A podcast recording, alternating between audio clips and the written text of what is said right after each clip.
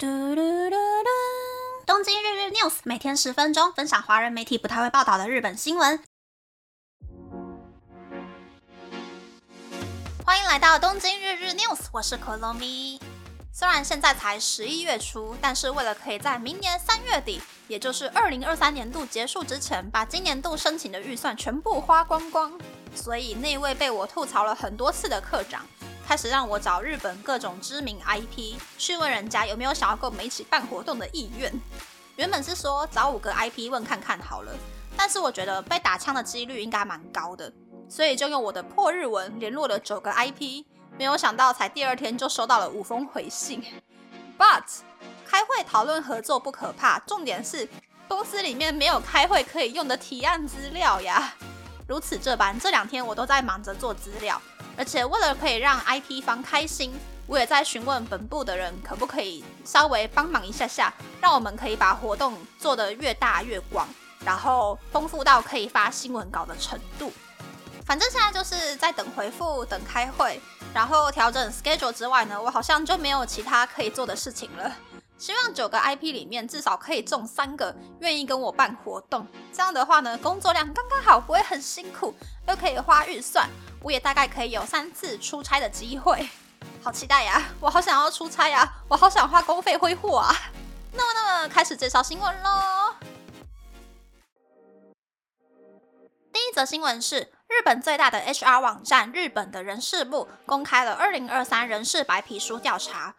公布了六千五百零四间公司，总共六千七百九十七名 HR 对于入社未满三年的年轻社员的期望。百分之九十二点五的 HR 希望年轻社员可以尽早成为具有产值的社员，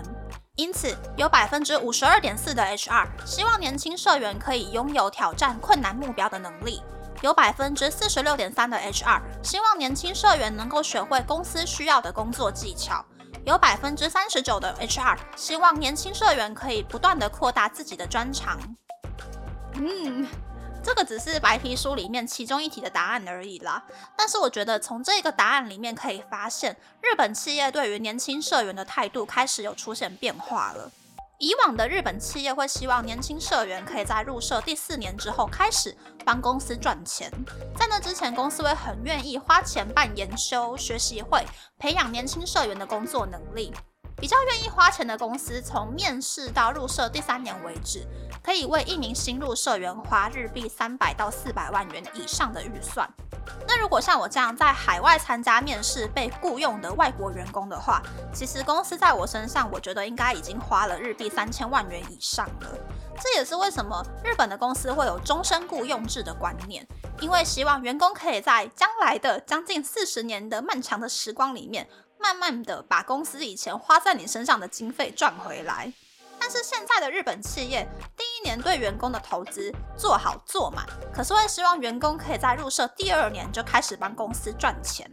会那么着急的原因是因为日本的终身雇佣制已经结束了，无论你多年轻多老，其实每一个员工都有机会可以跳槽，外加。按照日本的劳基法，公司每个月都要按照员工的薪水比例帮员工存退职金。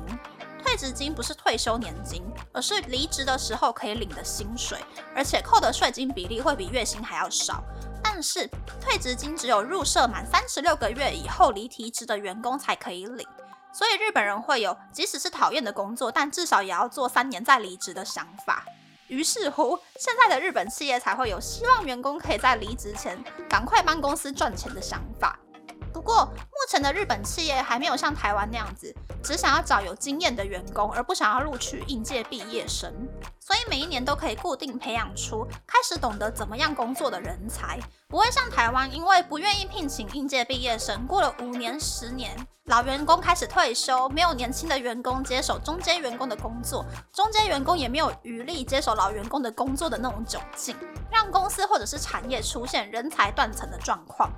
即使日本的终身雇佣制结束了，但是我还是希望日本四月一日入社的这个规则不要消失啦。第二则新闻是，其实原本没有打算要卖梅子酒，那么秋雅是如何靠着梅子酒闯出一片天的呢？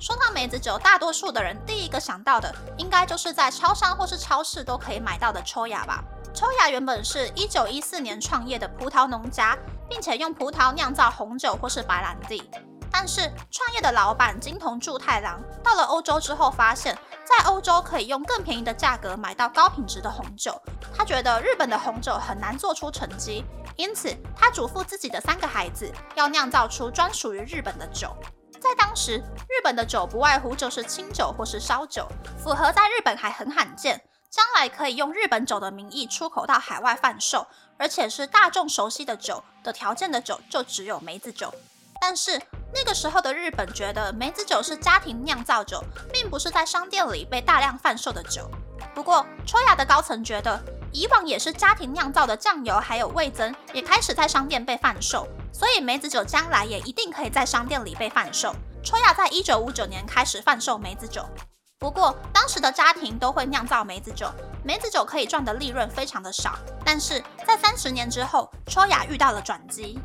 一九七零年代后期，日本人口开始集中到都市地区，会制作梅子酒的家庭变少，市售梅子酒开始迎来了商机。而秋雅在一九八二年将梅子酒定义为健康酒的电视广告，帮秋雅冲出了一波知名度。而在一九八零年到一九九零年代贩售的济州梅酒，为了可以将梅子酒存放在冰箱里冰镇。秋雅将原本圆弧形的传统酒瓶形状换成了目前大家熟悉的圆柱形瓶身之后，业绩一飞冲天。在一九九零年代日本经济泡沫化以后，平价的美酒在十年之内业绩成长了五倍。不过市面上也出现了许多平价的梅子酒品牌，梅子酒的价格战争也开始展开。当时日本市面上贩售的大多数的梅酒使用的梅子比例非常的低，对于种植梅子的农家的生意也造成了影响。所以，二零零五年一月，日本洋酒酒造协会就针对了梅子酒制定了自主规则，只有用梅子、糖、酒这三个材料制造，而且不含色素香料的梅酒，才可以被称作是本格梅酒 （Honkaku Umeshu），真正的梅酒。而秋雅百分之九十以上的梅酒都是本格梅酒。而秋雅其实在一九六八年就开始销往海外，在一九八五年开始销往欧洲，虽然刚开始的业绩很惨淡。但是在一九九零年成立了德国分公司，一九九零年代后期也开始销往亚洲和美洲，在海外拥有许多忠实粉丝，在全世界超过九十个国家贩售的秋雅，也即将在二零二四年迎接六十五周年。秋雅的企划广告推进部次长就表示，希望秋雅的产品能够被更多人选购，今后也会继续酿造独一无二的梅子酒。嗯，这一篇新闻当然也不是叶配啦。只是我还蛮喜欢秋雅的，所以才会选这一篇新闻。我觉得秋雅最棒的地方就是每一瓶秋雅里面，不管是大罐的还是小罐的，都一定会有梅子。光是用看的就觉得很满足。虽然我很少喝酒，但是我觉得秋雅虽然是大量酿造、大量贩售的酒，可是喝起来酒精味很淡，比我在梅子产地和歌山县当地的酒造喝到的梅子酒还要更顺口，是可以被很多人接受的味道。